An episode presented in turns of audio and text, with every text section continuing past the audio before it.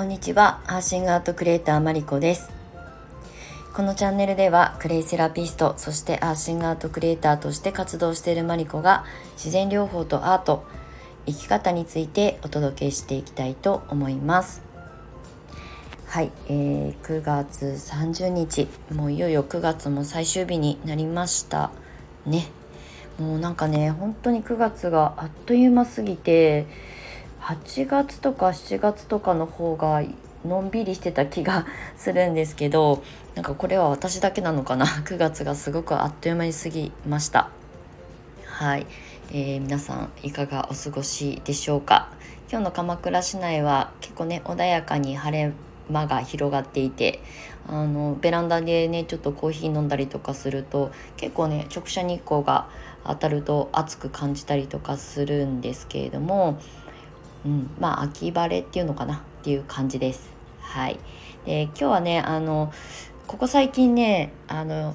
SNS の配信スケジュールみたいな日替わり配信メニューとかって作ったんですけど全然その通りに発信できてなくて あの今日はね本来あのスタイフをね収録配信する日ではないんですが、まあ、スタイフに関してはあの気持ちが乗った時に配信しますみたいな感じのちょっと緩いあのスタンスで発信しているので今日は思いつきとあとここ最近あの SNS あのインスタとかオンラインサロンを中心に発信した私のえーと、U ターン移住 U ターン移住っていうのかな？実家に地元に帰る実家に帰るから移住って言わないと思うんですけどあの U ターンしますよっていうことをねちょっと声でもお届けしておこうかなっていうふうに思います。はいあの急遽決めたことなので、えーとね、寝耳に水みたいな感じだと思うんですけれども、まあ、私の中でも急に決めたこと、まあ、ちょっと前からこれから先の自分の人生も含めてどういうふうにあの、ね、暮らしていこうかなっていうことを、まあ、やっぱり40代になってくるとね、まあ、自分のその身の置き方とかをね考えるようになって。で私はまああの独り身なのでどこに住んでても別にあのなんだろう生活さえできれば困ることがないし別にこう地元に帰らなきゃいけないっていうその固定観念も概念もないしあのそういうプレッシャーもなかったのでまあいずれもしかしたら帰るかもな「てんてんてん」みたいな感じだったんですよね。ただあのえー、いろんなこう事情がねうちの、まあ、実家の事情だったりとかっていうことがちょっとずつ変わり始めて、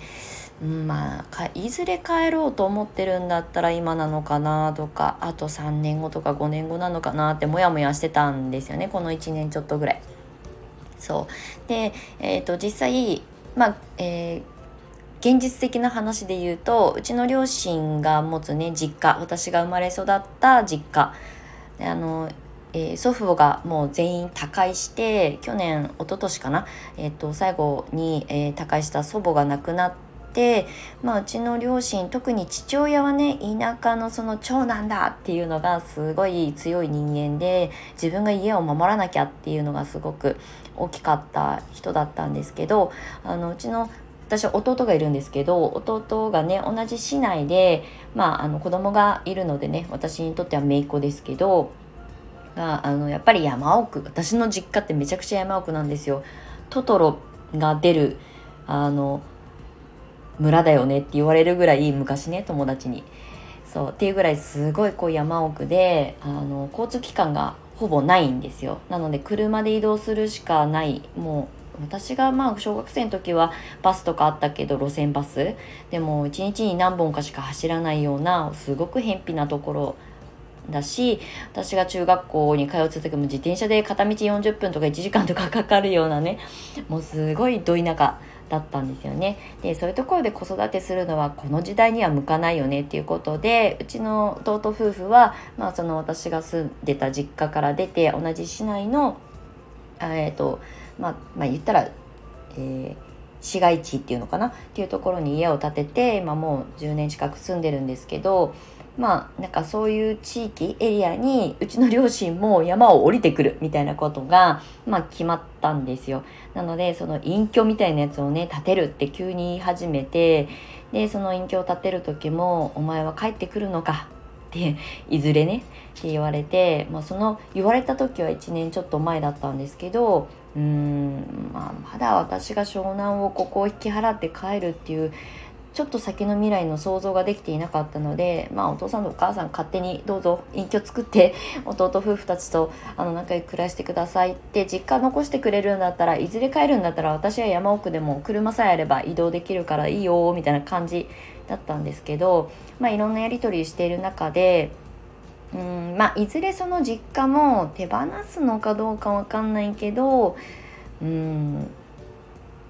そこに私が一人ですごい今田舎の家だからめちゃくちゃでかいんですけど自分一人で維持していくことは難しいだろうなっていうこともあり、まあ、家族会議をした結果、まあ、お前が帰ってくるんであればマリコンが帰ってくるんであればその隠居両親が建てる新しい隠居に私のねあのちっちゃいお部屋も作ってくれるっていう話になりつつあったのでまあ急遽まあもう建築をね進める段階になってたのでじゃあまあここで私も決断しないとね後から両親にもあの弟夫婦にも迷惑かけるのでじゃあっていうことで決めることにしました。だから本当ね別に湘南を離れたいと思ってたわけではないんですけどまあ家族の事情もあってっていうこととまあ私もあと何年ここに住むかと決めてなかったし、まあ、いずれ田舎暮らしみたいなね自給自足的なことをしたいな土いじりしながら、ね、野菜作りながら自分が食べる分は自分で作るみたいな生活したいなっていうふうにぼんやりとは思っていたので。まあそういう流れに身を任せてみようかなみたいな感じで本当にここ2週間ぐらいで急に決めました考えてはいたけど決断は、まあ、この1週間2週間でしたことです。はい、でねあのまあその私が